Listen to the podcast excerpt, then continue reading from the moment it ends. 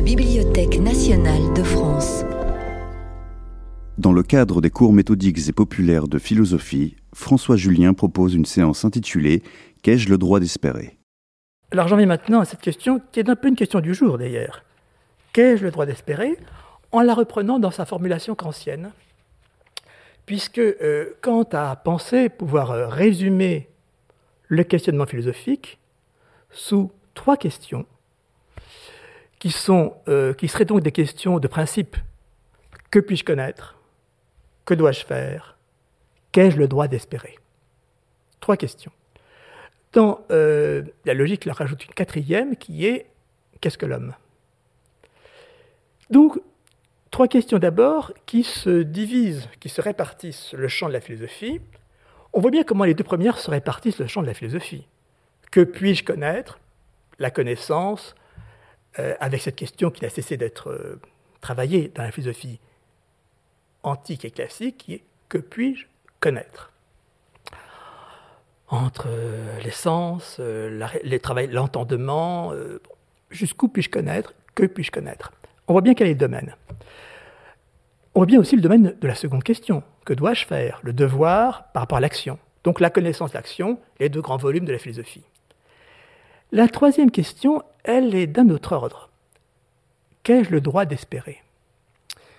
Ça pose le point, la question de, justement toujours de la troisième question, ou du troisième terme, tritonti, comme disaient les Grecs, euh, qui est donc le point où les deux premiers points sont en regard, s'opposent, se complètent, font système. Très bien. Que puis-je connaître? Que dois-je faire? Troisième formulation, elle est en retrait est-ce qu'elle dépasse les premières? Est-ce qu'elle s'en sépare? Est-ce qu'elle ouvre une, autre perspective? Qu'ai-je le droit d'espérer? Alors, pour Kant, la réponse serait, le domaine serait la religion, l'espérance de l'immortalité. Mais ce n'est pas seulement le cas, y compris chez lui. Donc, statut du, troisième terme, qui est toujours un peu en, porte-à-faux par rapport au précédent. Est-ce un dépassement ou est-ce une dissidence ou un retrait? Euh, c'est comme dans notre devise républicaine.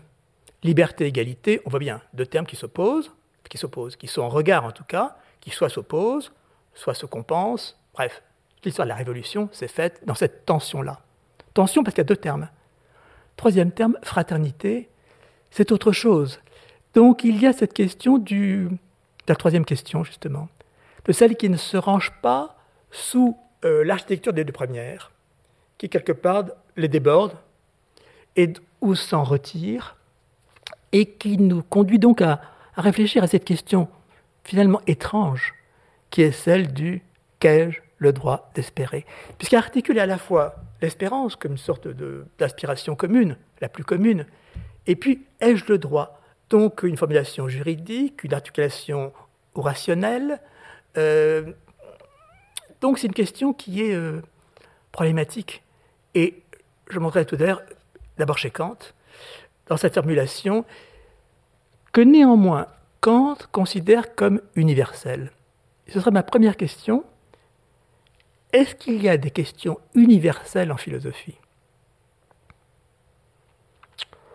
On pensera volontiers qu'il n'y a pas de notion universelle. En tout cas, les notions sont tellement attachées à des représentations qu'il est quand même peut-être prétentieux de penser qu'il y ait des notions comme ça d'emblée universelles. Mais y aurait-il des questions qui seraient universelles?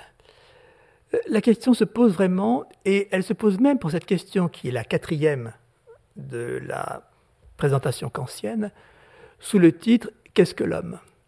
Est-ce que cette question-là, qu'est-ce que l'homme, c'est une question universelle? Je n'en suis pas sûr. On la voit bien chez les Grecs, tis ou anthropos. On l'avait bien posé comme tel dans le tête de Platon. On dit voilà, c'est plus euh, qui est mon voisin, euh, quel est l'homme? Qui est l'homme? Qu'est-ce que l'homme?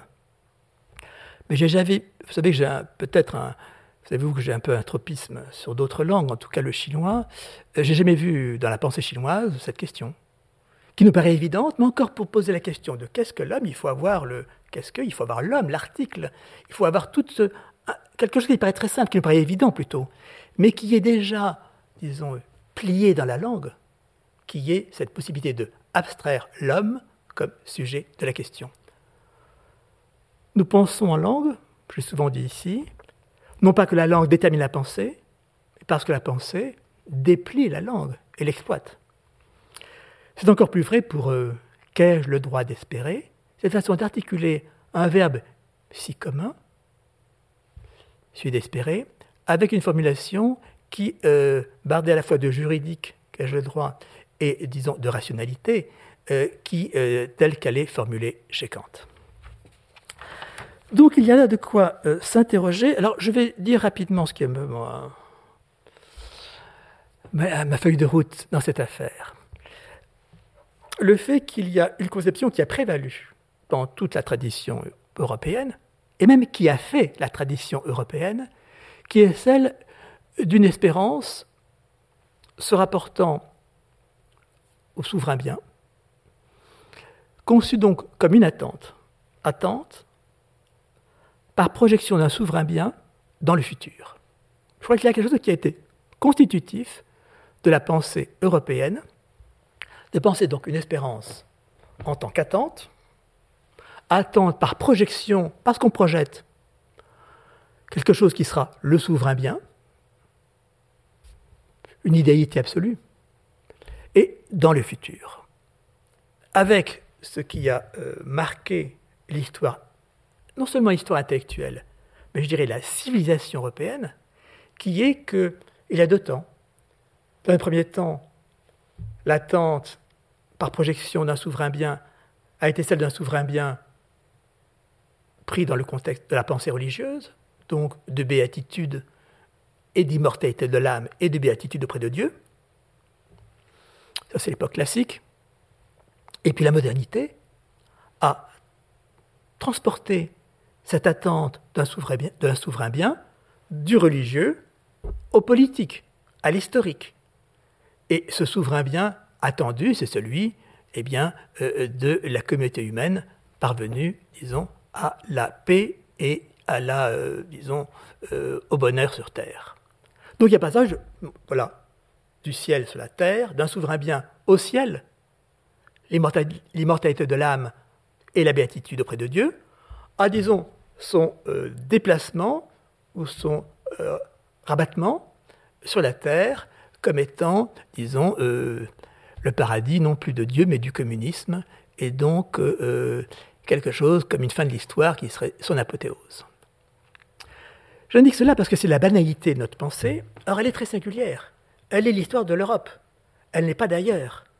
Et c'est ce qui a fait cette scansion dans laquelle nous sommes d'une pensée classique et d'une pensée moderne. Et la modernité, c'est justement le passage de cette attente d'un souverain bien après la mort dans la béatitude céleste à un souverain bien euh, partagé par tous les hommes dans une communauté humaine de la fin de l'histoire. Je dis cela parce que d'une part, euh, euh, il y a quelque chose d'étrange qui a été que nous n'avons fait que laïciser une chose qui est religieuse, que nous avons pensé en termes historiques quelque chose qui était d'abord religieux. Et puis d'autre part le fait qu'aujourd'hui tout ça se défait. Et que comme nous vivons à la fois le retrait de l'espérance du souverain bien comme béatitude par immortalité de l'âme, mais que nous vivons aussi le retrait de ce souverain bien projeté à la fin de l'histoire dans la communauté humaine, eh bien notre espérance aujourd'hui se trouve, disons, euh, en miettes. C'est pourquoi je proposerai une, une, autre piste, une autre voie,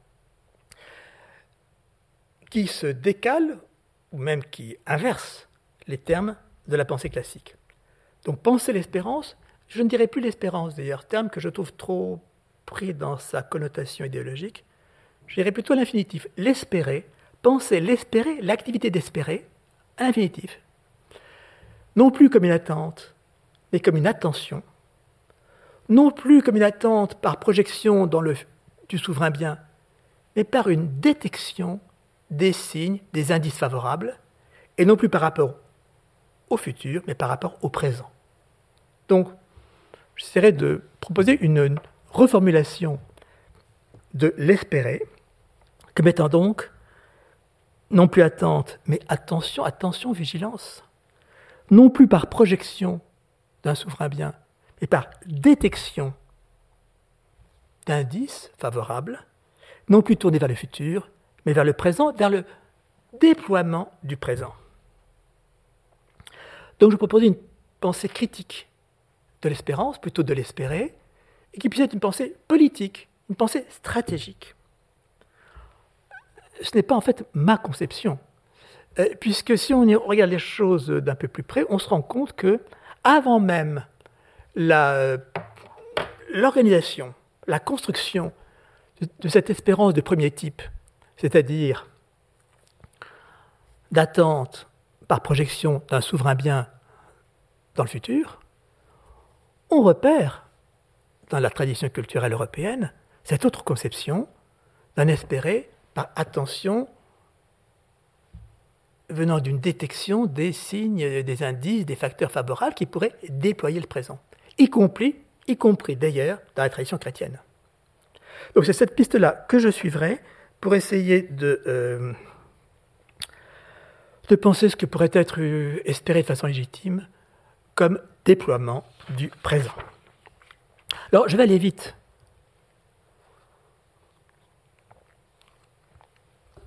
Sur le premier point, plutôt à titre de rappel, et surtout pour se rendre compte pourquoi la question de l'espérer, de l'espérance, est si importante dans la culture et euh, la construction de l'idéologie européenne.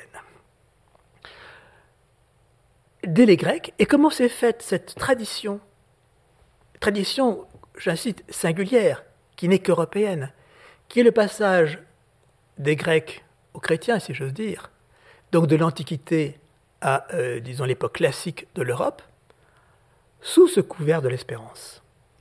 Puisqu'au fond, l'espérance, comme attente d'un souverain bien projeté dans le futur, elle est déjà dans la pensée grecque, sur un mode religieux, elle est déjà dans Platon. Il y a ce passage euh, décisif dans Platon sous le titre de la belle espérance, Calais Pistis, qui est le Phédon, c'est-à-dire le, c'est un dialogue de mise en scène, bien sûr, mais le jour de la mort de Socrate, avant qu'il ne boive la ciguë, discussion de Socrate avec ses amis en prison. Et la question du jour, bien sûr, c'est euh, et après? Qu'en est-il de l'âme après la mort? Est-ce qu'il y a une âme qui survit à la mort? Qu'est-ce que âme? Est-ce que âme signifie encore ce qu'elle signifie au temps d'Homère, à savoir une sorte de principe vital, euh, psyché, qui euh, s'échappe euh, des corps morts sous les murs de Troie, mais inconsistante. ou est-ce que l'âme peut être suffisamment consistante, avoir suffisamment d'autoconsistance, de capacité de repli sur elle-même en se séparant du corps, pour qu'on puisse lui espérer eh bien, une immortalité? Ce n'est pas encore une immortalité auprès de Dieu, euh, ce divin est encore euh, beaucoup plus divers que dans le christianisme, mais il y a bien cette question qui est la question essentielle et qui fait dire que le Phédon a été le dialogue de Platon le plus lu, le plus lu dans la tradition euh, classique européenne parce que bah, il paraissait, disons, une première pierre de l'édifice chrétien en posant la question de l'immortalité de l'âme et en tentant de répondre que oui, il y avait une espérance d'immortalité de l'âme. Vous trouvez ça dans le Phédon, euh, en 70a, à propos de l'âme, et euh, ainsi est-il dit peut-être, se disent-ils, se disent les autres, les gens, n'est-ce pas, se disent-ils, une fois séparée du corps, n'existe-t-elle pas, n'existe-t-elle plus nulle part, et peut-être bien plutôt, le jour même où l'homme meurt, est-elle détruite et périt-elle? Donc, une sorte d'opinion peut-être majoritaire, largement partagée, de façon anonyme, qui est que finalement, après la mort, eh bien, euh, c'est fini. C'est fini, et l'âme meurt avec le corps. D'où la possibilité inverse, à titre d'espérance, qui se fait jour. Par suite, je lis, s'il était vrai que quelque part elle se fût ramassée en elle-même et sur elle-même. Donc, vous voyez, repli l'accréditant d'autoconsistance. Après s'être débarrassé de ces mots que tu passais tout à l'heure en revue, la vie comme étant euh, traversée de misère. Quelle grande et belle espérance, Socrate, naîtrait de la vérité de ton langage. Poléan elpis eie kai kale. Quelle est l'espérance de la vérité de ton langage Donc il faut démontrer, donc la question du vrai. Est-ce qu'on peut effectivement y croire? Il y a pourtant besoin sans nul doute d'une justification, et qui probablement n'est pas peu de choses, pour faire croire qu'après la mort de l'homme, l'âme subsiste avec une activité réelle et une pensée. Il faut donc démontrer que c'est, si on n'en est pas sûr, qu'il y a au moins une vraisemblance à cela, euh, face à quelque chose qui est une défiance ou une incroyance vis-à-vis de l'immortalité de l'âme, ce que Platon appelle apistia. Car espérer, c'est pas seulement désirer, souhaiter. C'est souhaiter que cela arrive. C'est ça, espérer. Désirer, oui, mais désirer que cela arrive. Donc c'est penser le principe de plaisir, du désir, en rapport au principe de réalité.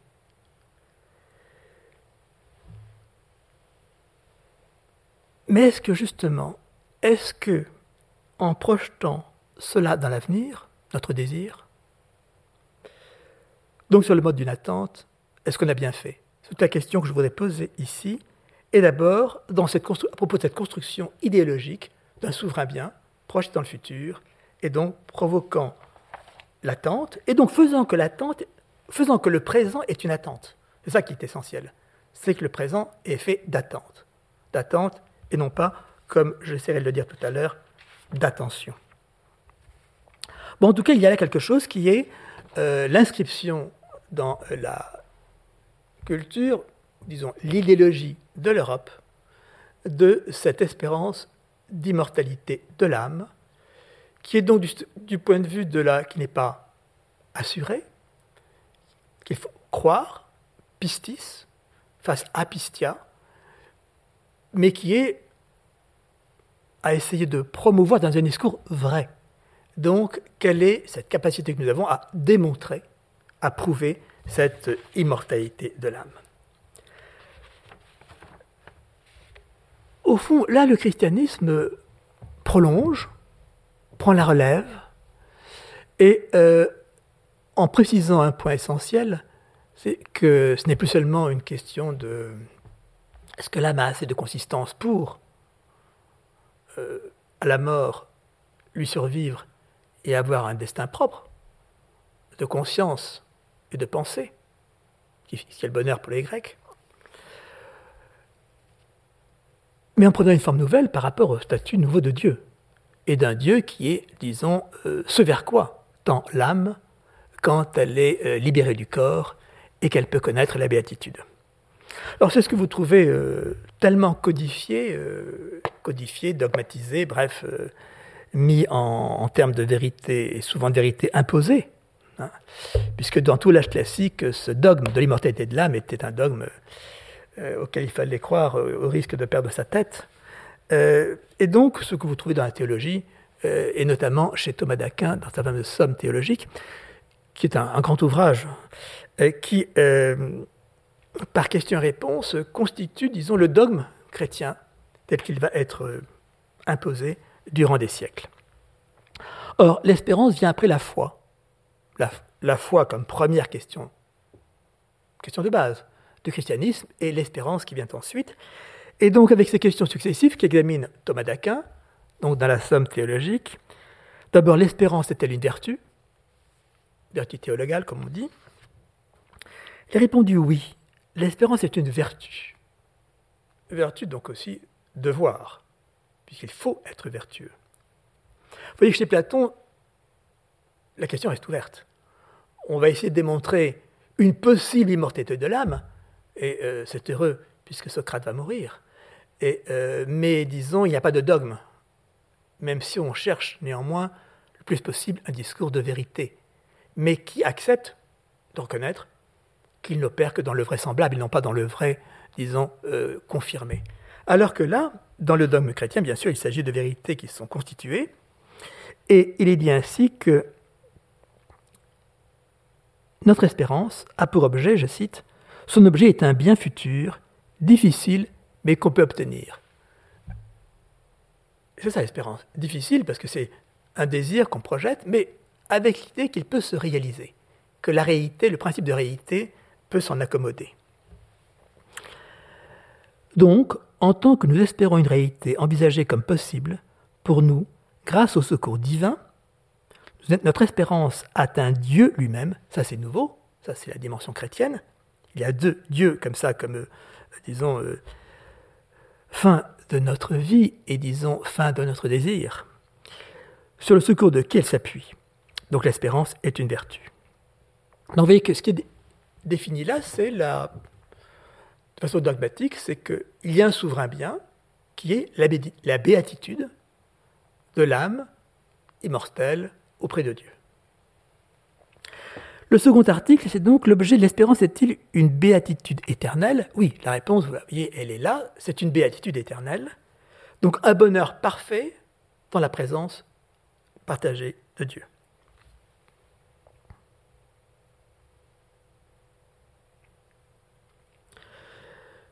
C'est pourquoi le bien qu'à titre propre et principal nous devons espérer de Dieu est un bien infini, proportionné à la puissance de Dieu qui nous aide. Et c'est le propre d'une puissance infinie de conduire à un bien infini.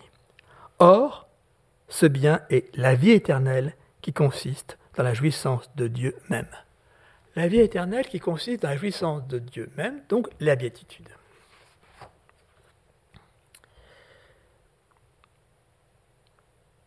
On a donc là quelque chose qui s'est constitué sur le temps long. Le christianisme venant, euh, si j'ose dire, euh, rajouter une couche euh, à, ce qui s'esquissait, ce qui s'entrevoyait, ce qui déjà s'ouvrait dans la tradition grecque, en tout cas celle de Platon, mais tellement contestée par d'autres, et qui là se constitue dogmatiquement avec euh, une attente par excellence, ou la seule véritable, qui est l'attente de, qui fait que la vie n'est qu'une attente, que notre vie n'est qu'une attente, une attente tournée vers ce qui se projette au-delà de nous et au-delà des temps, qui est euh, la béatitude de l'âme auprès de Dieu. Alors, ce qui me paraît à cet égard essentiel, c'est que, bien sûr, cette question du souverain bien sous la figure de l'immortalité de l'âme euh, auprès de Dieu, c'est progressivement, avec la, montée du rationalisme, euh, à l'âge des Lumières, progressivement décomposé et euh, c'est décomposé, fragilisé, bref, progressivement est tombé en miettes. Mais une espérance a pris la relève à la suite et dans les mêmes termes. Ce qui fait que l'espérance qui a porté la modernité européenne est du même type,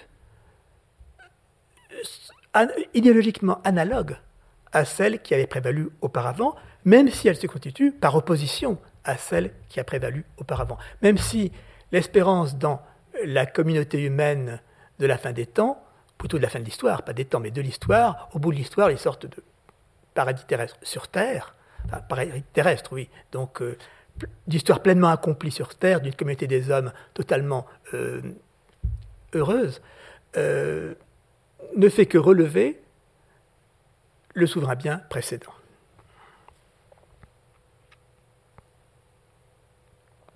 Donc cette conception idéologique de l'espérance, concevant un souverain bien et le projetant dans le futur, passant du ciel sur la terre, de l'immortalité de l'âme au bonheur de l'humanité, fait passer d'une conception religieuse à une conception historique. Mais cette conception, historique n'est pas vraiment de l'histoire. C'est une conception historique euh, relevant des mêmes, euh, euh, disons, principes que la précédente, comme espérance religieuse. Or, ce déplacement est celui qui a articulé la culture européenne, et la fait part donc en deux temps, je l'ai dit, période classique, symbole de la première, jusqu'à l'époque des Lumières, et la modernité, où la seconde s'impose, de Hegel à Marx, à Lukács, etc. C'est pourquoi la question de l'espérance est essentielle, parce qu'elle est le point le nœud qui a autour duquel s'est formée la tradition européenne de son âge classique à sa modernité. et j'ai dit de façon tout à fait singulière par rapport aux autres cultures. Or justement, Kant marque le tournant, puisque la formule de Kant, qu'ai-je le droit d'espérer, à la fois, et pour Kant lui-même, a comme première réponse une réponse religieuse, donc relative encore à l'idée d'un souverain bien d'après la mort et euh, concernant chaque individu, mais déjà ouvre sur l'autre moment de la culture européenne, la modernité, où c'est l'histoire euh, qui, disons, prend en charge euh, cette espérance.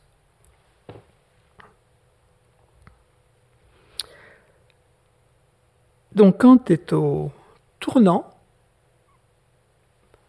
dans cette constitution de l'espérance, au passage, à la transition, et par là même à l'articulation du temps premier de l'espérance religieuse au temps second, moderne, de l'espérance historique. Mais ce qui est marquant, c'est qu'il s'agit dans les deux cas d'une même structure logique. Par conception d'un souverain bien. Donc, souverain bien, c'est-à-dire d'une totalité du bien, d'un bien absolutisé. C'est ça le souverain bien, summum bonum, qui est conçu par Kant comme étant euh, la corrélation ou l'union de deux choses qui sur Terre sont séparées, séparées et non conciliables, ou conciliables questionnellement, donc non conciliables en fait, à savoir le bonheur et la vertu. Sur Terre, bonheur et vertu sont deux choses hétérogènes, et chercher à annexer l'une par l'autre est une erreur, erreur des épicuriens ou des stoïciens. Donc, cette euh, communion du bonheur et de la vertu ne peut se faire que dans un autre monde que le, nôtre. Donc, après la mort, dans un monde de euh, souverain bien projeté dans l'immortalité de l'âme. Donc la même structure de, liée au souverain bien et à son attente, projetée dans le ciel ou projetée à la fin des temps, ou projetée sur la terre au terme de l'histoire. Et avec une même foi, c'est ça qui est important. C'est qu'au fond, il faut chaque fois qu'il y ait pistis, qu'il y ait croyance. Euh, et euh, c'est clair dans le cas de la foi religieuse, qui a imposé l'espérance dans l'immortalité de l'âme. On a fait un dogme.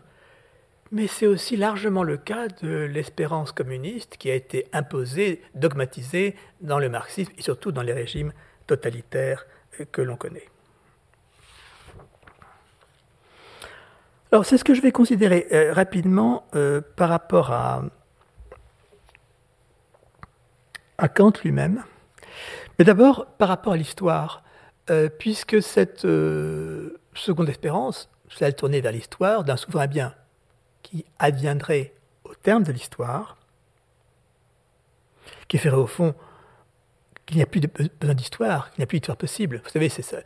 La, dernière euh, euh, expression de cela, ça a été la fameuse euh, théorie plutôt idiote de la fin de l'histoire, comme si, voilà, on arrive à la communauté des hommes réconciliés, donc il n'y a plus d'histoire possible. Plus rien ne peut arriver, puisqu'on est arrivé au terme de ce qu'on pouvait désirer. Mais ce qui fait le tournant, et ce qui fait que Kant est à l'articulation des deux, euh, c'est que l'époque des Lumières, justement, euh, ébranle, fait vaciller ou fait tomber en miettes la croyance en l'immortalité de l'âme.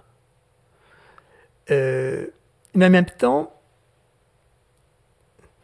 reste dans une pensée de l'individu et non pas de la communauté, telle qu'elle viendra seulement au XIXe siècle.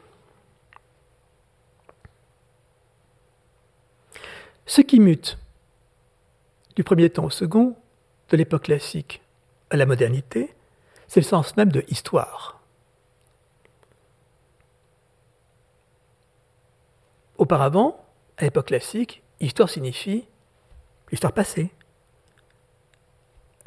Or, à partir de dans ce tournant, du souverain bien projeté au ciel, ou du souverain bien projeté à la fin de l'histoire, histoire signifie non plus le passé, mais l'avenir.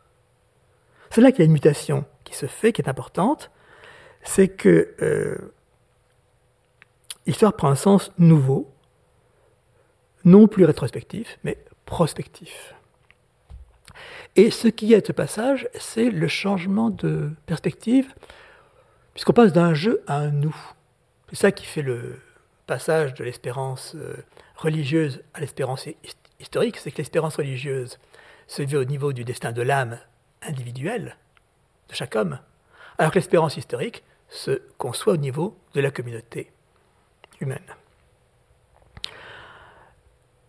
Le VIIIe siècle, l'âge des Lumières, est encore dans l'idée, encore dans une perspective individualiste du monde, où c'est l'individu qui seul peut atteindre l'absolu.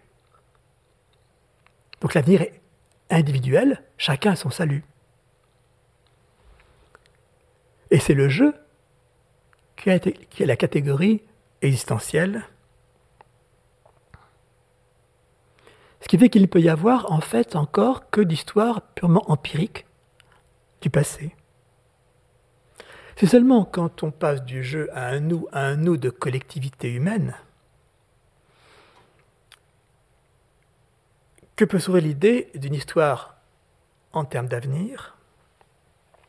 Ce que dit d'ailleurs est que histoire, finalement, s'identifie non plus à passé, mais à futur. L'allemand le, aide cela d'ailleurs parce qu'il y a deux termes. D'abord chez Kant. Tout événement passé, c'est historisch. Tout événement futur peut être dit comme geschichtlich. Donc, Geschichte, histoire, prend, est disponible par rapport à ce qui est purement historique, historisch, euh, pour dire cette dimension d'avenir et donc d'attente de l'avenir.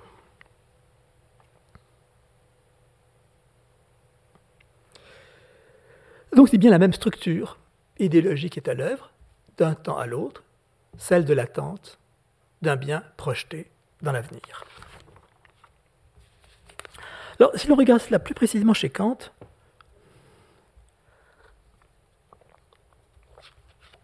qui est donc au tournant de ces deux grands temps qui ont structuré l'idéologie européenne et qui permettent de passer, de parler d'époque classique ou de modernité.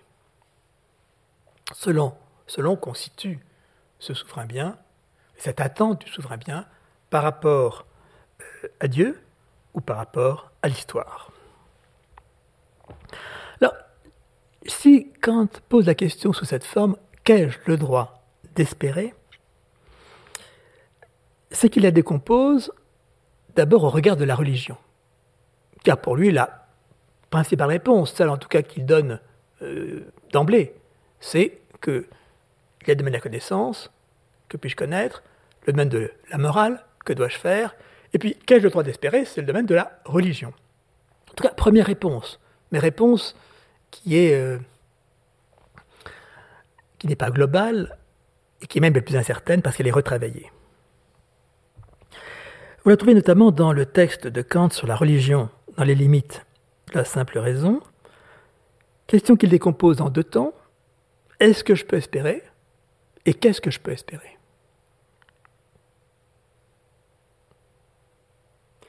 Or, pour répondre à la première question dans ce petit texte, est-ce que je peux espérer? D'où partir? Comment dire à partir de quoi je peux envisager cette question Est-ce que je peux espérer? Eh bien, Kant ne part pas d'un point de vue dogmatique. Il ne se réfère pas à, disons, une conception religieuse. Mais il s'interroge sur le mal. Puisqu'au fond, qu'est-ce qui. Pour répondre à la question est-ce que je peux espérer? Il faut réponde à la question qu'est-ce qui m'empêcherait d'espérer? Qu'est-ce qui me ferait désespérer? Plutôt qu'espérer. Et qu'est-ce qui me ferait désespérer? Qui barrait la route à l'espérance C'est le mal. Dunaïs du mal et du mal radical. Et donc l'élaboration de la religion comme une théorie de l'espérance.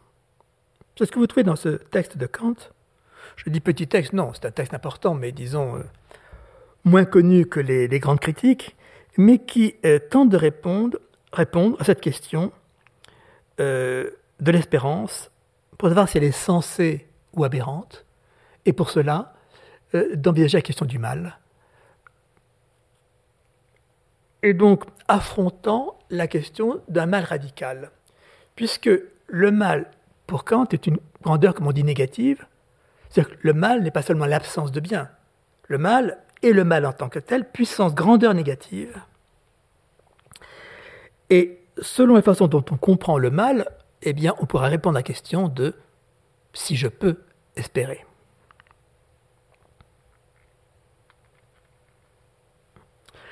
La réponse de Kant est importante parce que euh, est un effort de rationalité euh, qui vaut pour aujourd'hui, je crois.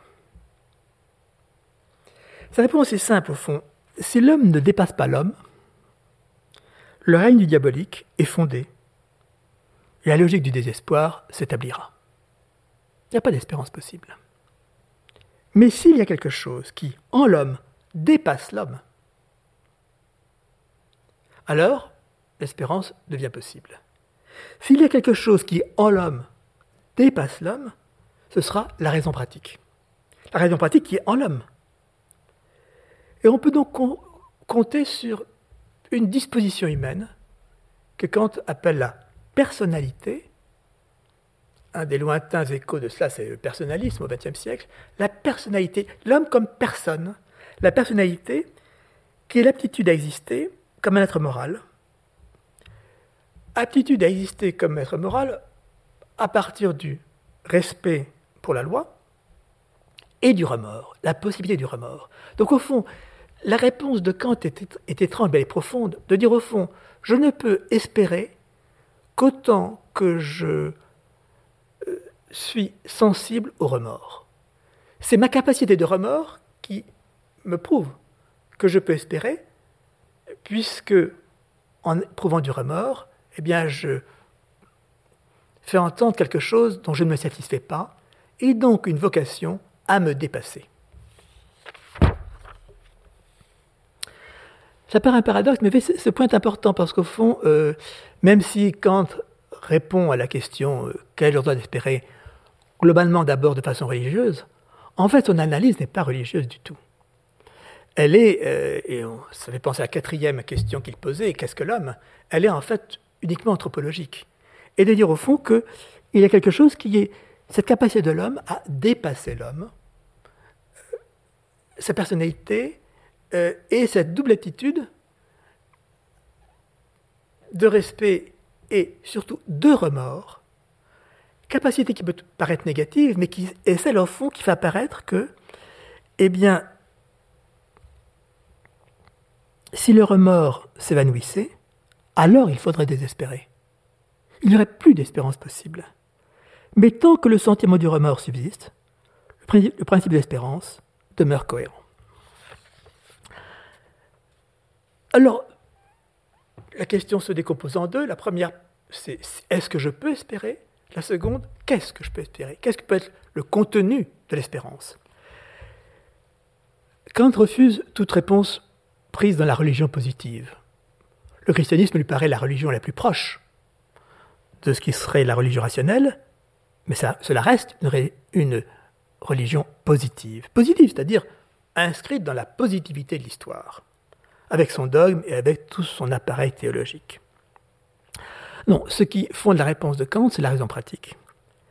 Et c'est euh, le fait qu'il y ait euh, cette possibilité, d'une part d'une raison pratique qui permet le dépassement de l'homme, et en même temps cette impossibilité de euh, penser un monde qualitativement différent de l'humanité actuelle, et donc d'essayer de se raccrocher à quelque chose qui sera encore une croyance religieuse.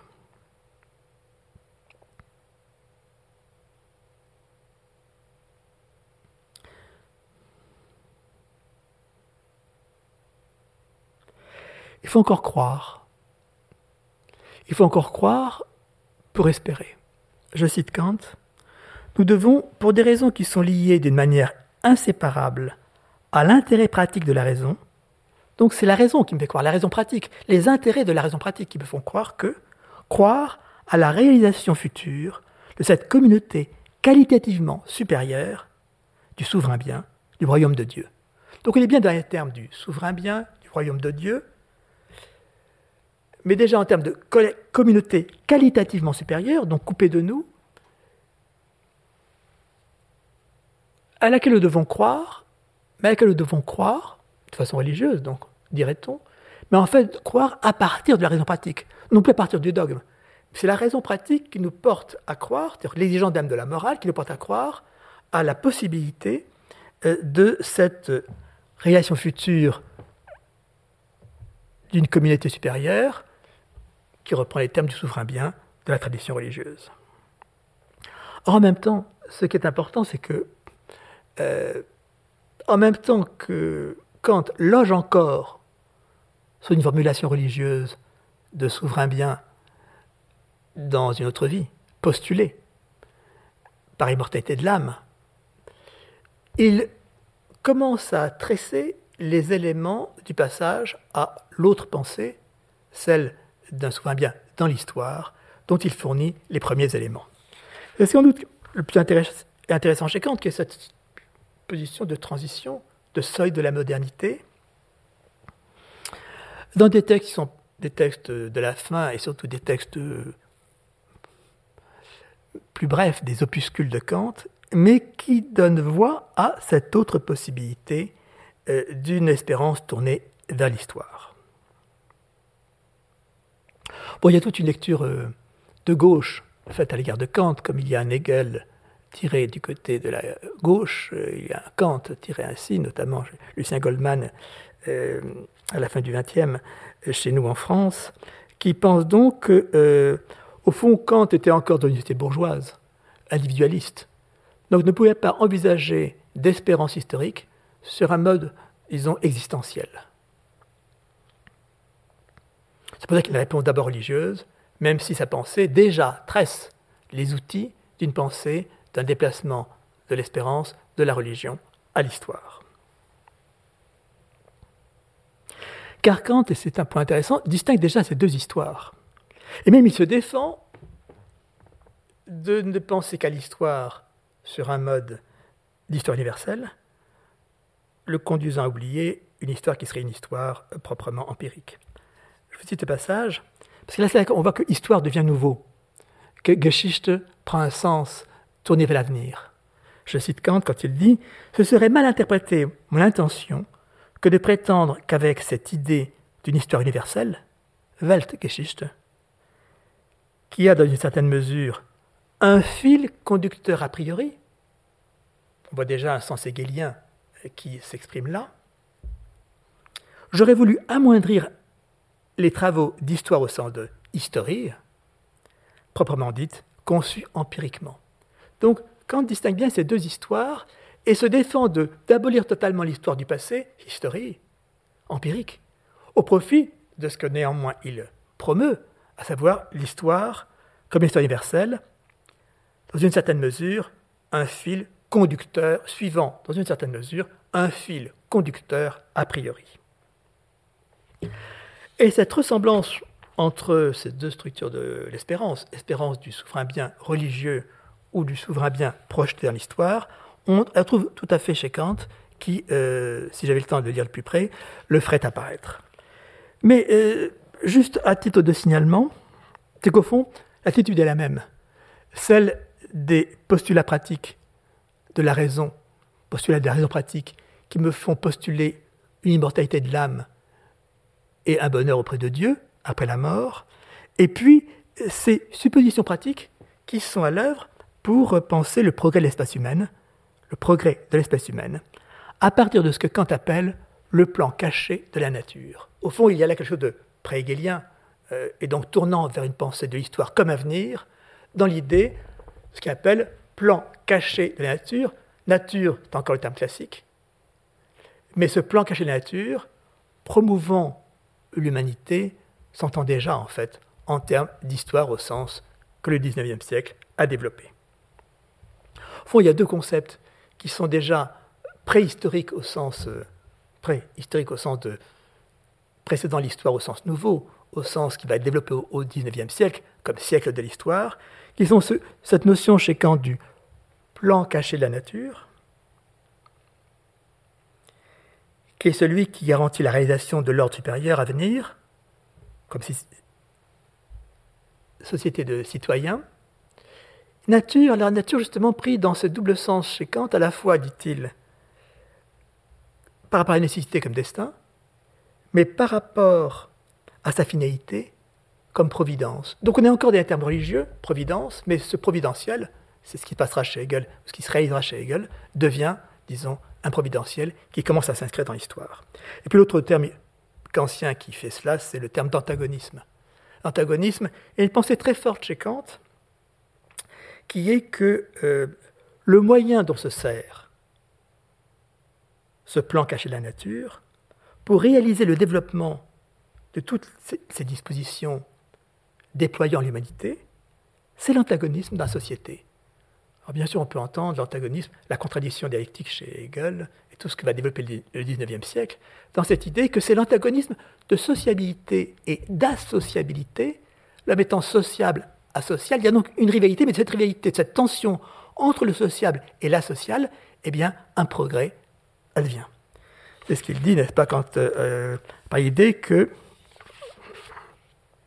je cite, le moyen dont se la nature. Alors, on dit encore la nature, voyez pour réaliser le développement de toutes ces dispositions et l'antagonisme dans la société, dans la mesure où il finit par devenir tout de même la cause d'un ordre légal. Donc il est moteur, moteur de perfectionnement dans l'histoire, cet antagonisme, qui est celui de la socialité insociable de l'homme.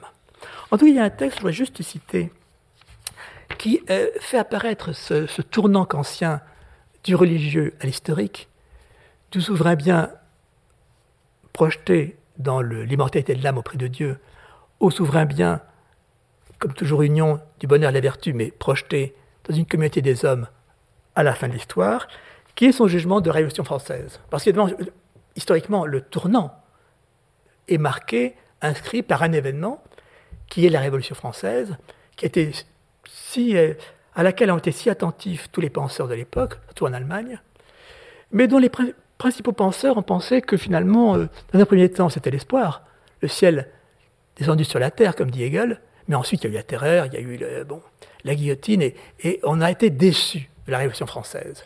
Alors c'est là que l'espérance porte, devient euh, vraiment dans la trame de l'histoire. C'est que que peut-on espérer de ce qu'a inscrit dans l'histoire la Révolution française?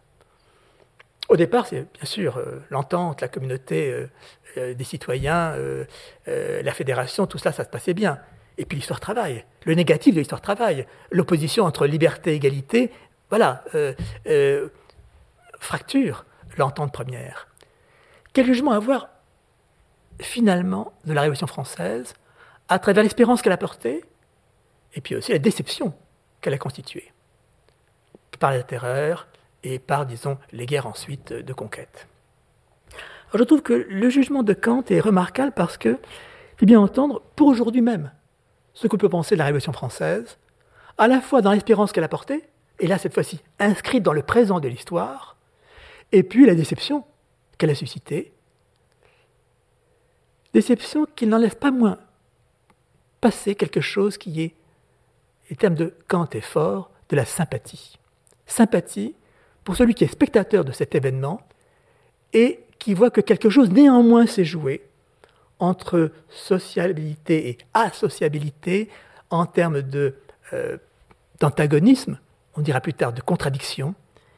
Je cite Que la révolution d'un peuple spirituel, que nous avons vu s'effectuer de nos jours, on n'est plus dans l'avenir projeté, on est dans le de nos jours de l'histoire d'aujourd'hui. Réussissent ou échouent la grande question des révolutions. Réussite ou échec de la révolution Qu'est-ce que c'est que l'échec de la révolution? Qu'elle amoncelle la misère et les atrocités au point qu'un homme sage, même s'il pouvait espérer, l'entreprenant une seconde fois, l'achever heureusement, ne se résoudrait jamais à tenter l'expérience à tel prix. S'il fallait refaire la Révolution française, la referait-on? On dit ben non, même si on pensait la conduire cette fois-ci à meilleure fin, vu les dégâts, vu le coût qu'elle occasionnait, eh bien, on s'en dispenserait. Et néanmoins, est-ce la fin du jugement que nous portons sur la Révolution française Bon, il faut aussi que Kant écrit dans un contexte difficile où, disons, l'opinion allemande est globalement hostile à la Révolution française, et encore une fois, les grands intellectuels, comme le seront Hegel et les autres, euh, s'en démarqueront. Cette révolution, dis-je, trouve néanmoins dans l'esprit de tous les spectateurs, pas acteurs, spectateurs. Qu'est-ce que je pense aujourd'hui de la Révolution française? Alors j'en suis spectateur, je n'ai pas été acteur. Tous les spectateurs qui ne sont pas engagés eux-mêmes dans ce jeu, précise Kant, une sympathie d'aspiration qui confine à l'enthousiasme, dont l'expression même est périlleuse, et qui par conséquent ne peut avoir d'autre cause qu'une disposition morale du genre humain. Donc même si je suis déçu de la Révolution française, néanmoins, elle éveille en moi une sympathie, voire de l'enthousiasme, parce que s'y révèle quelque chose qui est une disposition morale du genre humain, qui, qui a cherché à, travailler l'histoire, qui a échoué, certes, euh, qui n'a pas su s'imprimer suffisamment dans l'histoire, mais qui néanmoins se décèle, se détecte dans ce qui s'est passé historiquement. Et c'est ce déceler, se détecter, opposé à l'espérer projeter comme ça euh, sur l'avenir, que je voudrais faire entendre maintenant. Maintenant où? Maintenant que, eh bien, euh, la grande espérance projetée sur, euh, au ciel, donc comme souverain bien auprès de Dieu, est en retrait. En tout cas, elle n'est plus de l'ordre du dogme, elle n'est que d'une croyance personnelle. Et d'autre part, la grande espérance de la modernité, qui prenait la place, qui se substituait à l'espérance religieuse, celle dans l'histoire, aujourd'hui aussi est en défaut. C'est pourquoi je repose la question. Qu'ai-je le droit d'espérer? C'est que une espérance a fait suite à l'autre, mais les deux aujourd'hui s'avouent en retrait. Et donc nous sommes devant, dans cette époque étrange où les grandes espérances qui nous ont portées, je dirais, depuis le début de l'Europe, l'espérance chrétienne, qui a fait Europe euh, depuis les débuts de l'Europe. Et puis celle qu'il a relayée à partir des Lumières, l'espérance historique, les deux maintenant sont, je n'oserais pas dire effondrés, mais en tout cas bien mal en point. Or c'est nouveau, c'est nouveau pour la seconde en tout cas. Donc nous vivons une époque étrange où l'espérance est en miettes. Donc on y voit bien que ce qui nous a porté pendant euh, plus d'un millénaire, mais qui commençait déjà chez Platon. La belle espérance ne vaut plus. Ne vaut plus qu'il faut donc euh, changer de route, penser autrement, espérer si espérer a un sens. Je dirais que c'est encore plus vrai aujourd'hui, à l'époque, comme on dit, de la Covid, où Arcage le droit d'espérer prend une sorte de signification euh, au bord du ridicule. Euh, quel jour d'espérer pour, le mois prochain, euh, l'ouverture des cafés, l'ouverture des théâtres, qu'ai-je le droit, donc sur le mode le plus restreint aussi, est-ce que j'aurai une amende ou pas Donc il y a quelque chose qui est une sorte de d'effondrement, voire de devenir un peu, c'est pas seulement en miettes, mais ridicule, de ce qu'ai-je le droit d'espérer projeté sur l'avenir. Puisqu'au fond, les lendemains qui, les lendemains qui chantent, c'est fini. Et même ce que nous a révélé la Covid, c'est que l'an prochain, je n'en sais rien. Donc, euh, à une époque où non seulement la grande projection historique de la fin euh, de l'histoire euh, ne vaut plus, mais où, disons, la planète et sa survie et la possibilité de jouer des libertés premières, de se réunir, de se rencontrer ou de prendre un verre au café, elles-mêmes sont suspendues. Donc il y a quelque chose là qui nous met devant nous-mêmes.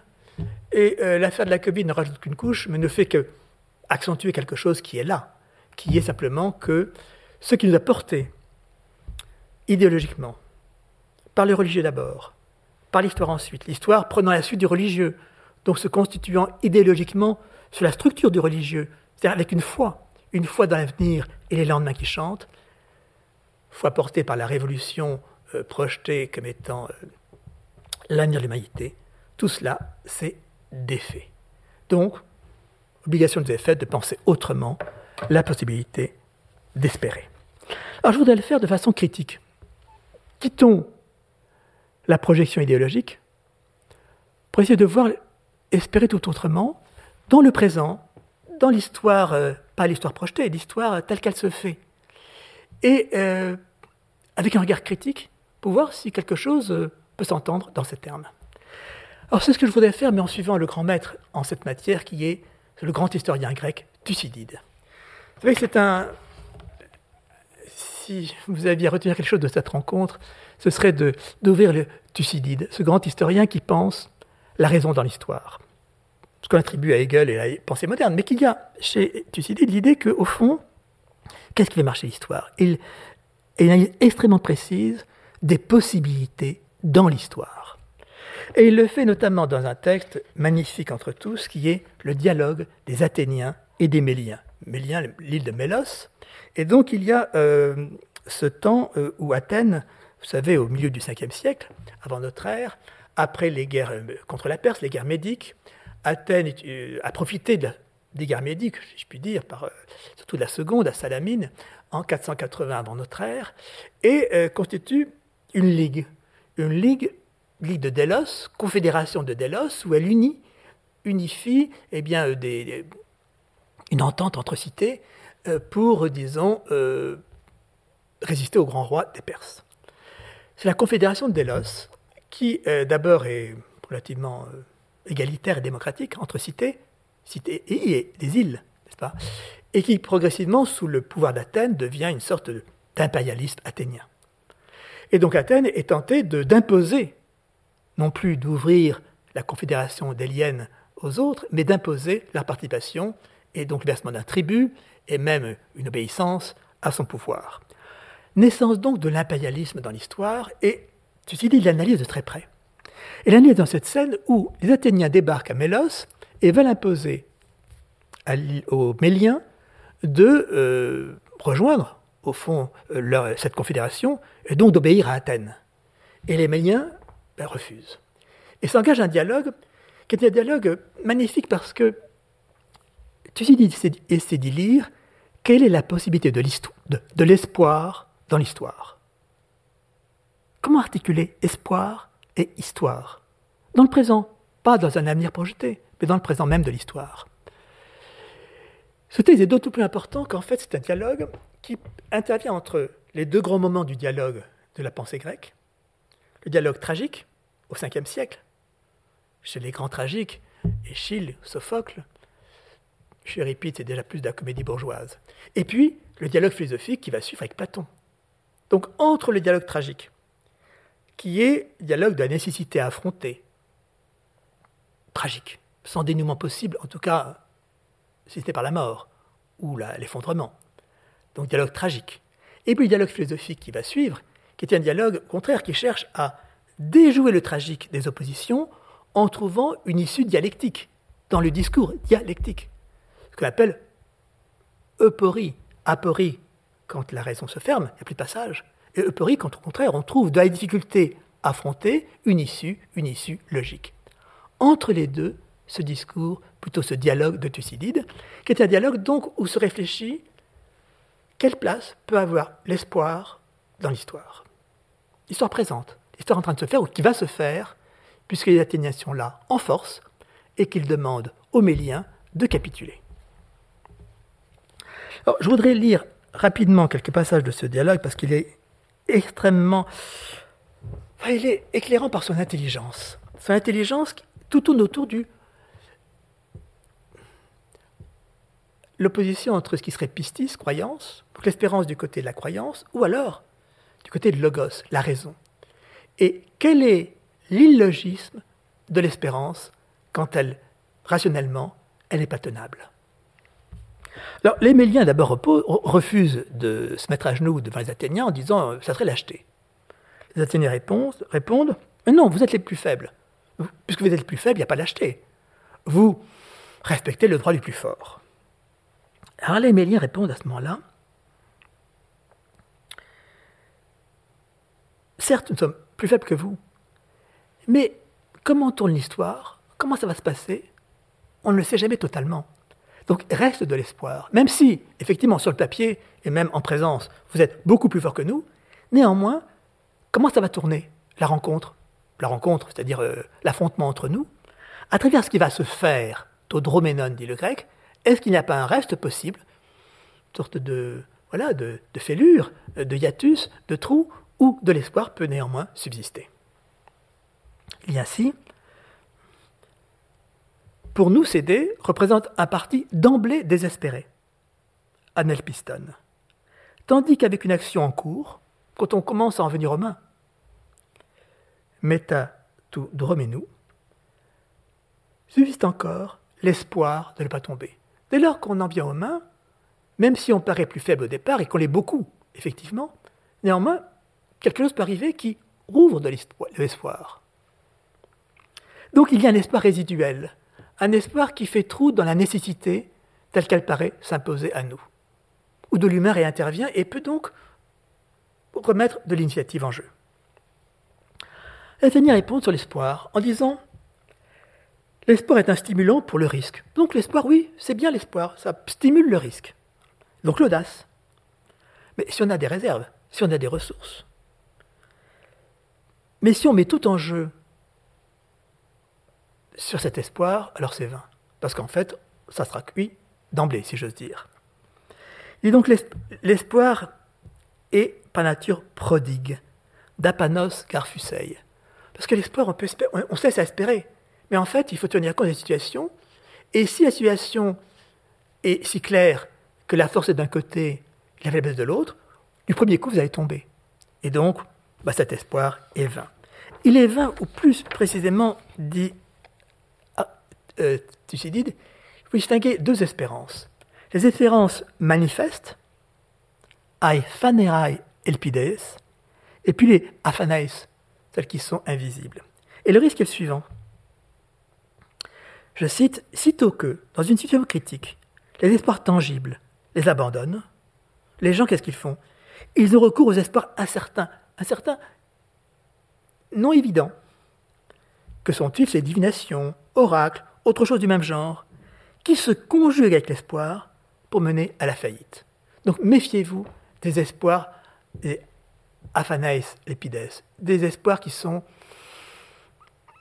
comme ça, à la marge du religieux, euh, des sorts, euh, euh, de la fortune, et qui viennent conforter notre désir d'espérance et en fait sont notre ruine. Alors suit une argumentation après que je vais laisser de côté, mais qui est magnifique par son ce qu'elle démontre progressivement. Les Méliens disent, mais non, elle a quand même des, des ressources. La ressource, elle est double. C'est que d'une part, on veut le bien, donc les dieux vont nous protéger. D'autre part, on a des alliés, c'est Sparte. À quoi les Athéniens répondent Du côté des dieux, ne vous fatiguez pas. Euh, nous, on n'est pas moins pieux que vous. On respecte une loi qui est la loi de toujours, qui est la loi du plus fort. Et les dieux n'ont rien contre. En tout cas, euh, elle est tellement implantée dans l'histoire qu'elle n'est pas attribuable à nous-mêmes. Donc, que nous imposions la loi du plus fort ne vient pas contre la piété. Et puis là, c'est démon. Alors là, j'entre pas dans le détail, mais c'est fait de façon très intelligente et très euh, très belle analyse. Là, c'est démon, effectivement, prône la vertu. Mais elle prône la vertu pour elle, c'est-à-dire pour ses mœurs propres, pour sa politique intérieure. Mais extérieure, démon est d'autant plus, disons, euh, se conforme d'autant plus aux intérêts sans plus de, euh, morale euh, parce qu'elle a sa morale intérieure, la fameuse vertu des Spartiates, mais au dehors, elle suit ses intérêts politiques. Elle les suit d'autant plus sans la moindre hésitation qu'elle est forte de sa propre, disons, euh, morale interne.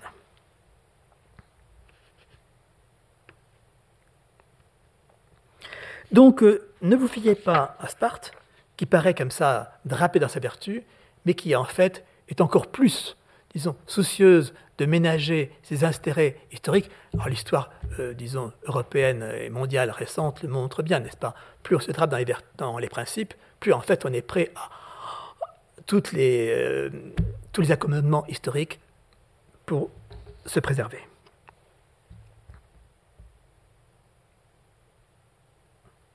Alors ce qui est mis en jeu, c'est finalement l'irrationalité de l'espérance quand elle n'a pas, quand elle euh, n'a pas de raison propre, et, qu'elle est simplement cette sorte de fêlure euh, dans la nécessité qu'on investit d'espérance, alors qu'en fait, il n'y a pas de place pour que l'espérance puisse effectivement prendre pied. Je vous cite la suite quand il est dit parce que le dialogue n'aboutit pas. Euh, chacun reste sur ses positions. Les Méliens refusent de s'agenouiller, les Athéniens refusent de, euh, disons, de partir et veulent imposer leur puissance. Les Athéniens répondent donc Mais nous remarquons qu'après avoir déclaré que vous alliez délibérer sur votre salut, vous n'avez, au cours de ce long débat, pas dit une seule chose sur laquelle on puisse humainement compter pour s'attendre à trouver le salut. Donc vous êtes dans les espérances vaines projetées sur le futur. Vos plus forts appuis relèvent d'un espoir relatif au futur. C'est ça qu'il faut défaire. C'est l'espérance attachée au futur, par projection.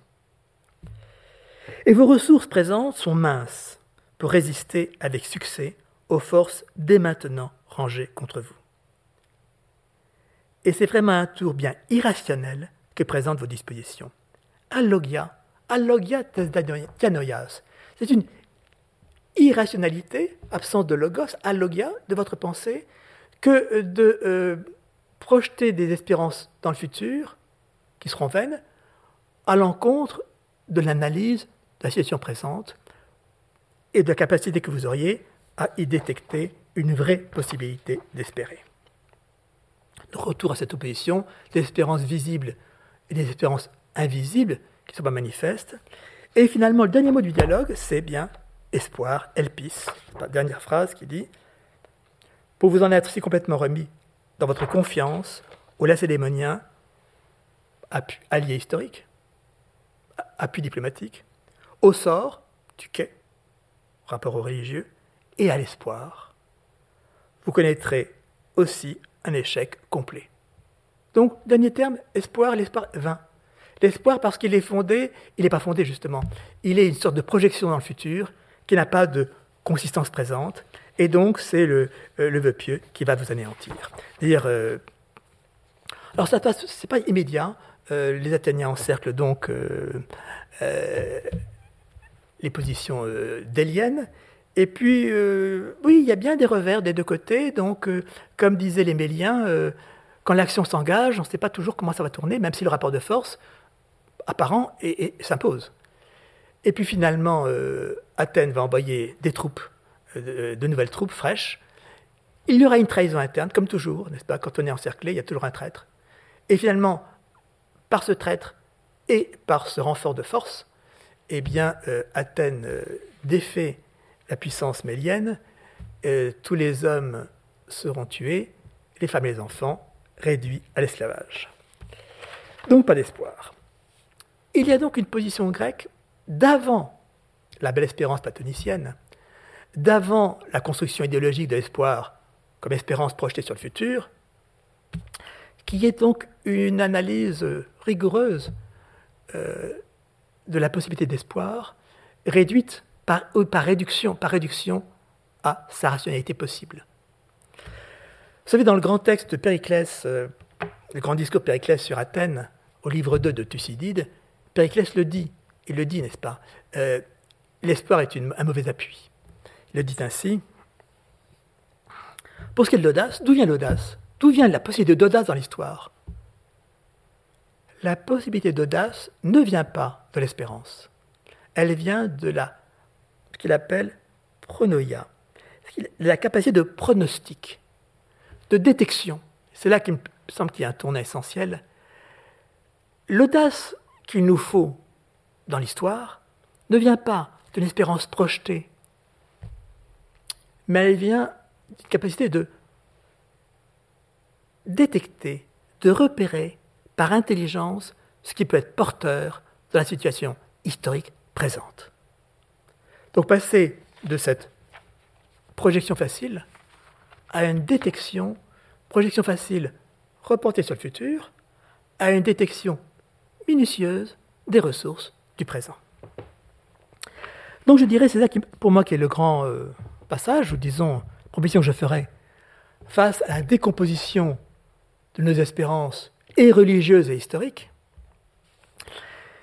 qui est donc de penser, proposer une autre définition de l'espérance, en tout cas sous le terme d'espérer, contre l'espérance idéologique, non plus d'attente, mais d'attention, non plus par projection d'un souverain bien, mais par détection d'indices et de facteurs favorables, non plus touchant le lointain futur, ou la fin des temps, ou la fin de l'histoire, mais le déploiement du présent. Or, cette conception-là, détection des filons d'espérance de la situation présente, on la trouve pensée en fait avant l'autre, avant celle de cette sorte de baudruche idéologique de l'espérance du souverain bien reporté dans le ciel ou à la fin de l'histoire. Je vous en donner plusieurs, plusieurs euh, fils possibles. D'abord, euh, si je change de contexte historique ou de civilisation, est-ce que le verbe espérer est un verbe de toutes les langues? Et surtout, est-ce que ce qui a été pour nous constitutif de l'espérance, à savoir cette distinction de plan entre un plan du présent et puis un plan du futur, de la fin des temps ou de la fin de l'histoire, euh, se trouve ailleurs? Euh, Si je me regarde, puisque c'est un strabisme que j'ai souvent, euh, si je louche du côté de la langue et de la pensée chinoise, et si je me demande si espérer en Chine la consistance que nous lui avons donnée en Europe, eh bien je me rends compte que non, pas du tout. Et même que le verbe que nous traduisons aujourd'hui par espérer en chinois, xiwan, en fait signifie tout autre chose. Euh, xi, c'est subtil, ténu, infime. Ouan, c'est contempler de loin. Au fond, les Chouans nous disent ceci qui me paraît tout à fait intéressant à penser, qui est qu'au fond, l'espérance, c'est quoi? C'est détecter le ténu, le subtil de la situation présente qui permet bah, de voir plus loin, de voir ce qui peut arriver plus tard, au loin. Donc au fond, il n'y a pas du tout le dédoublement de plan que supposait l'espérance idéologique européenne, à savoir un plan de la vie réelle, effective, dans le présent, et puis un autre plan, un plan d'idéalité, détaché de l'autre, euh, idéalité auprès de Dieu, ou disons de la fin de l'histoire. J'ai assez insisté là-dessus, sur le fait que cette seconde espérance de la fin de l'histoire était du même type idéologique, de la même structure idéologique que celle de, religieuse. Donc, sans ce dédoublement-là, au fond, l'idée qui est processuelle, qui est qu'au fond, espérer, c'est détecter dans la situation présente le fil subtil, ténu, mais qui me permettrait de voir à partir de lui ce qui peut se déployer de profitable dans l'histoire à venir. Mais faut-il aller euh, là-bas, euh, si loin, pour le penser? Il me semble que le christianisme lui-même concevait les choses ainsi. Alors je ne suis pas théologien, mais au fond ce que je lisais euh, Thomas d'Aquin, c'est tardif. C'est la théologie constituée. Cette idée de, de l'espérance attachée au souverain bien qui est la béatitude auprès de Dieu, dogmatiquement pensée. Mais est-ce que c'est ce que dit l'Évangile? Encore une fois, je ne suis pas du tout euh, théologien et connaisseur, mais euh, il me semble que c'est autre chose qui est dit, que l'espérance telle qu'elle se dit dans l'Évangile n'est pas une espérance euh, telle que l'a constituée le dogme chrétien, mais une espérance qui se détecte dans le présent, la situation du temps de Jésus, et c'est en tout cas ainsi que le dit notamment dans Marc, au début de l'évangile de Marc, c'est une formule que je trouve très forte à cet égard. Il est dit ceci. Oui, à l'encontre l'idée d'une espérance religieuse tournée vers le futur, par projection. L'idée que, en fait, c'est maintenant que ça se passe. La phrase de Marc, c'est Le temps est accompli, peplerotai au kairos, il est plein. Le présent est plein. Le règne de Dieu s'est approché. Kai Engiken et Basileia Tuteu. Oh, D'abord, je ne trouve pas bon de dire euh, le règne de Dieu, Basile. Bon, bref, je laisse ça de côté. Mais en tout cas, Engiken, c'est un parfait. C'est pas un futur, c'est un parfait.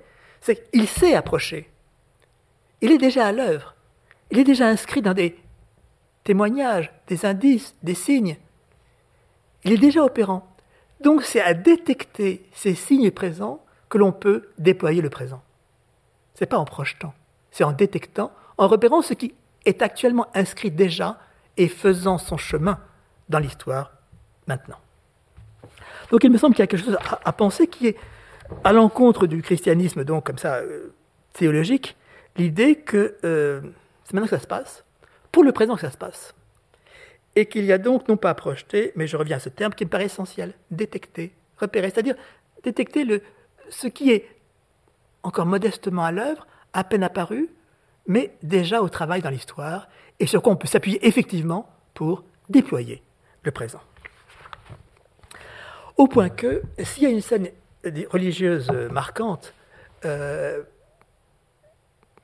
c'est celle d'Abraham, et qui donne à l'espérance son caractère le plus, euh, apparemment plus tragique, euh, qui est Abraham levant son couteau pour tuer Isaac comme Dieu le lui a demandé. Mais avant d'en venir là, je voudrais citer une, formule qui, qui donne à réfléchir. Euh, quelle est la capacité d'espérance qu'on peut avoir dans le présent, qui soit espérance s'arc-boutant dans le présent, la capacité d'espérer contre toute espérance. C'est ce que va dire Kierkegaard, que je vais citer, mais qu'on trouve dans l'histoire, dans une page que je trouve euh, étonnante de Saint-Simon. Au fond, l'espérance, elle est dans le présent. Elle n'est pas relative au futur. Et elle peut être dans le présent si ténue qu'elle est ce qui permet au présent un sursaut au sein du présent. Sursaut au sein du présent qui se découvre dans le présent même. Et sous sa forme la plus radicale, au départ la plus paradoxale, qui est espérer contre toute espérance. Mais espérer contre toute espérance peut justement permettre un sursaut de la situation qui se trouve comme ça euh, en effraction d'elle-même et se découvrant une nouvelle issue. Et oui, je citais euh, Saint-Simon parce qu'il y a Saint-Simon, Saint-Simon, dans, sa grande, ses mémoires, euh, quelqu'un qui n'a pas Louis XIV, parce qu'il était, son père est protégé par Louis XIII, parce que Louis XIV finalement ne l'emploiera pas vraiment aux, emplois militaires auxquels il s'attend. Donc il a un jugement très négatif sur Louis XIV, euh, même s'il reconnaît son caractère travailleur, son souci de l'État, mais il en veut aussi à la vie dissolue de Louis XIV, quand il est avec toutes ses femmes dans son carrosse, etc. Et néanmoins, Louis XIV, à la fin de sa vie, se révèle le grand homme. Je vous lis la phrase de Saint-Simon parce que, d'abord, c'est la grande phrase de Saint-Simon. Il dit ainsi alors qu'il n'aime pas ce roi, ce roi, ce vieux roi qui, bon, euh, qui a tout perdu. Il a perdu euh, son fils, son petit-fils, il a perdu les batailles, il a perdu, il n'a plus d'argent. Euh, Versailles, on y gèle tellement c'est froid et, est devenu lugubre. Et néanmoins, dans ce Versailles de la fin du règne de Louis XIV, alors que les héritiers prévus, présomptifs, fils, petit-fils, sont morts, que l'héritier possible n'a que quelques années, et néanmoins, c'est là que Louis XIV révèle sa grandeur dans le présent, et non pas par espérance projetée ou reportée dans le futur.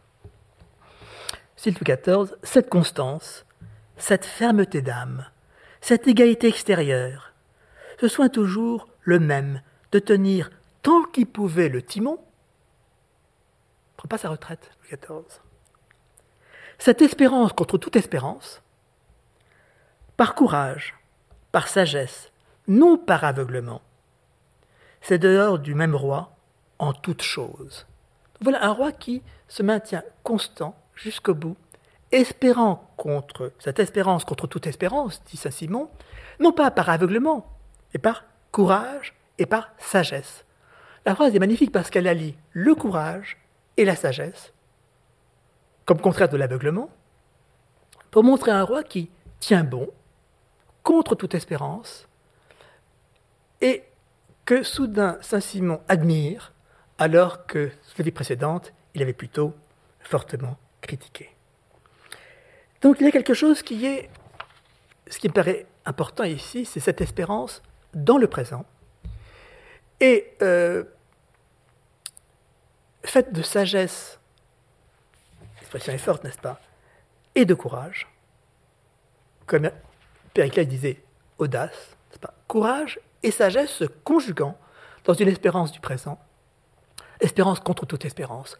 Or, c'est la même qu'on retrouve chez euh, Kierkegaard parlant d'Abraham et du sacrifice d'Abraham, où Abraham donc est là avec son couteau prêt à trancher euh, le cou d'Isaac sur l'ordre de Dieu. On pourrait croire que Abraham fait ça, euh, est prêt à égorger son fils bien-aimé Isaac, parce qu'il espère la vie éternelle ou que Dieu lui en sera gré. Regardez, pas du tout. Ça, c'est le pire. De ce point de vue-là, si je tue mon fils Isaac euh, pour, disons, en espérer euh, une vie éternelle auprès de Dieu, je suis un monstre. Non. Il a espéré pour le présent. Il a espéré pour être heureux maintenant. Il a espéré, c'est la, la, grande pensée de, Kierkegaard, mais reprenant ce qui était déjà vu et déjà chez les Grecs, c'est que l'espérance est pour maintenant. C'est qu'au fond, il a cherché à éventrer le présent pour en faire surgir un possible, inouï certes, mais auquel n'avait de sens que le fait qu'il fasse resplendir le présent, qu'il puisse effectivement le déployer. Pour vous dire que finalement, euh, s'il y a un thème dont je me tiens euh, à l'écart, c'est le thème du désespoir. Plutôt que le désespoir me paraît une pause. Je dis ça par rapport au temps présent où les espérances idéologiques nous font défaut, sont en miettes. C'est le fait qu'au fond, euh, le désespéré, c'est une modalité, euh, disons, euh, romantique, ou en tout cas une pause. C'est une sorte de complaisance subjective. Je suis désespéré. Vous savez la grande phrase, la grande phrase, le mauvais vers de, Musset. Je déteste Musset, mais les plus désespérés sont les chants les plus beaux. Et gens, c'est d'immortels qui sont de purs sanglots. Les plus désespérés sont les chants les plus beaux, comme si, disons, la clameur du désespoir était ce qui donnait euh, de la valeur à la vie. Non, ça c'est une pause romantique, facile, complaisante. Euh, je préférais, si on parle de beauté dans l'espoir, alors euh, non pas le pathos du désespéré, la pause romantique, cette sorte de façon de se, comme ça, euh, se, faire plaisir à soi-même. Euh, mais si on se souvient du, grand vers de, Corneille, dans Horace, que voulez-vous qu'il fit contre Troie Réponse qu'il mourut, ou qu'un beau désespoir alors le secourut. Ah, c'est pas le futur. Que voulez-vous qu'il fit contre Troie, Troie Curias, qu'il mourut, ou qu'un beau désespoir alors le secourut, dans le présent. C'est-à-dire au fond, qu'il mourut, ou alors que de ce présent qui se ferme, eh bien, euh, se suscite, s'ébranle, une possibilité, une sorte de, sursaut, de ressort caché, de sursaut qui, comme pour Louis XIV en fin de vie, n'est-ce pas, euh, qui soit qui viennent éclater cette contrainte de la situation, la fasse éclater et qu'elle puisse donc euh, l'emporter. Il me semble donc que euh, si quelque chose est à penser l'espérance aujourd'hui,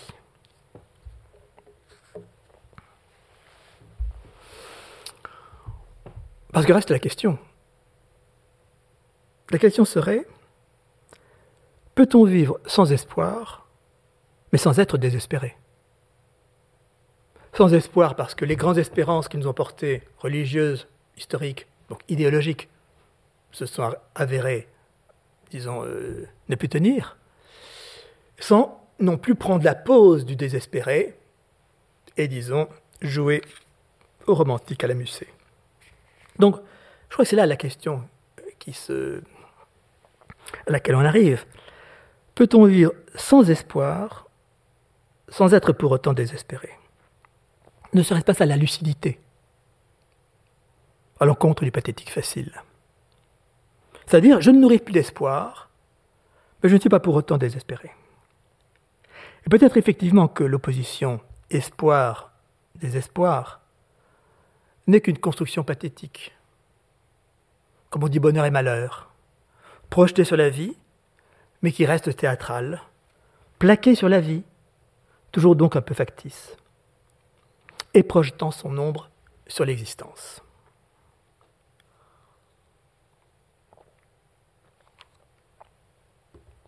Vivre sans espoir, mais sans être pour autant désespéré, ce serait bien sûr habiter complètement le présent, sans plus s'inquiéter ou se préoccuper de l'avenir. La question devient, peut-on habiter ainsi le présent? Peut-on habiter le présent de façon à le clore en présent et donc à ne plus s'inquiéter de l'avenir et de ce qu'on peut en craindre ou en espérer Au fond, c'est la sagesse antique, épicurienne ou stoïcienne, qui est de vivre au présent. Vivre au présent, donc, sans souci de l'avenir. Et donc, sans plus avoir à se préoccuper d'espérer ou de craindre pour l'avenir. Mais je crois que ce vivre au présent, soit fragile, soit forcé. Fragile, je dirais, du côté épicurien, fameux cueille le jour, soit forcé du côté stoïcien, quand on dit retire toutes tes préoccupations concernant l'avenir, de même que tous tes regrets du passé, et il faut te clore dans le présent. Parce que le présent, on ne peut pas le clore. On ne peut pas le refermer. On ne peut pas en faire le horizon, disent les Grecs. On ne peut pas avoir d'horizon du présent. On ne peut pas délimiter, définir le présent, le circonscrire, comme disent les, latins stoïciens. On ne peut pas circonscrire le présent. Donc le présent, il est poreux. Le présent, il est, il est fait de passé et de futur. Il est fait d'un présent, un présent en cours, un présent en déploiement, qui n'est pas qu'on ne peut pas circonscrire, enfermer dans une bulle qui serait le présent consistant par opposition à l'inexistence et du futur et du passé. Donc le présent est toujours fragile forcé. Ce vivre présent, fragile ou forcé. On ne peut pas occuper que le présent ou n'habiter que le présent. On ne peut pas ne s'occuper que du présent. Le présent ne se délimite pas, ne se circonscrit pas. On ne peut pas l'enfermer dans un horizon. Alors si on ne peut pas enfermer le présent dans un horizon, c'est alors que cette haute conception de l'espérer, se débarrassant de toute conception idéologique de l'espérance, comme attente d'un bien se projetant sur le futur, permet de s'attacher par un concept critique de l'espérance, c'est-à-dire politique, stratégique, comme on l'a vu dans le dialogue des Athéniens et des Méliens, comme on l'a vu dans euh, cette autre possibilité du verbe espérer, détectant ce, qui euh, se perçoit, même de ténu, comme possible, œuvrant déjà dans le présent. Donc pour détecter ces signes, ces facteurs favorables se déployant au présent, seraient ceux de l'espoir impossible pour provoquer un sursaut au sein du présent, serait peut-être la voie à suivre de nos jours où les espérances constitutives, idéologiques, sont périmées. En tout cas, en ces temps de, un peu gris d'aujourd'hui, peut-être est-ce une possibilité. Merci de votre attention. Vous venez d'écouter un podcast de la Bibliothèque nationale de France. Retrouvez les conférences, rencontres et créations de la BNF sur toutes les plateformes de podcast ainsi que sur le site bnf.fr.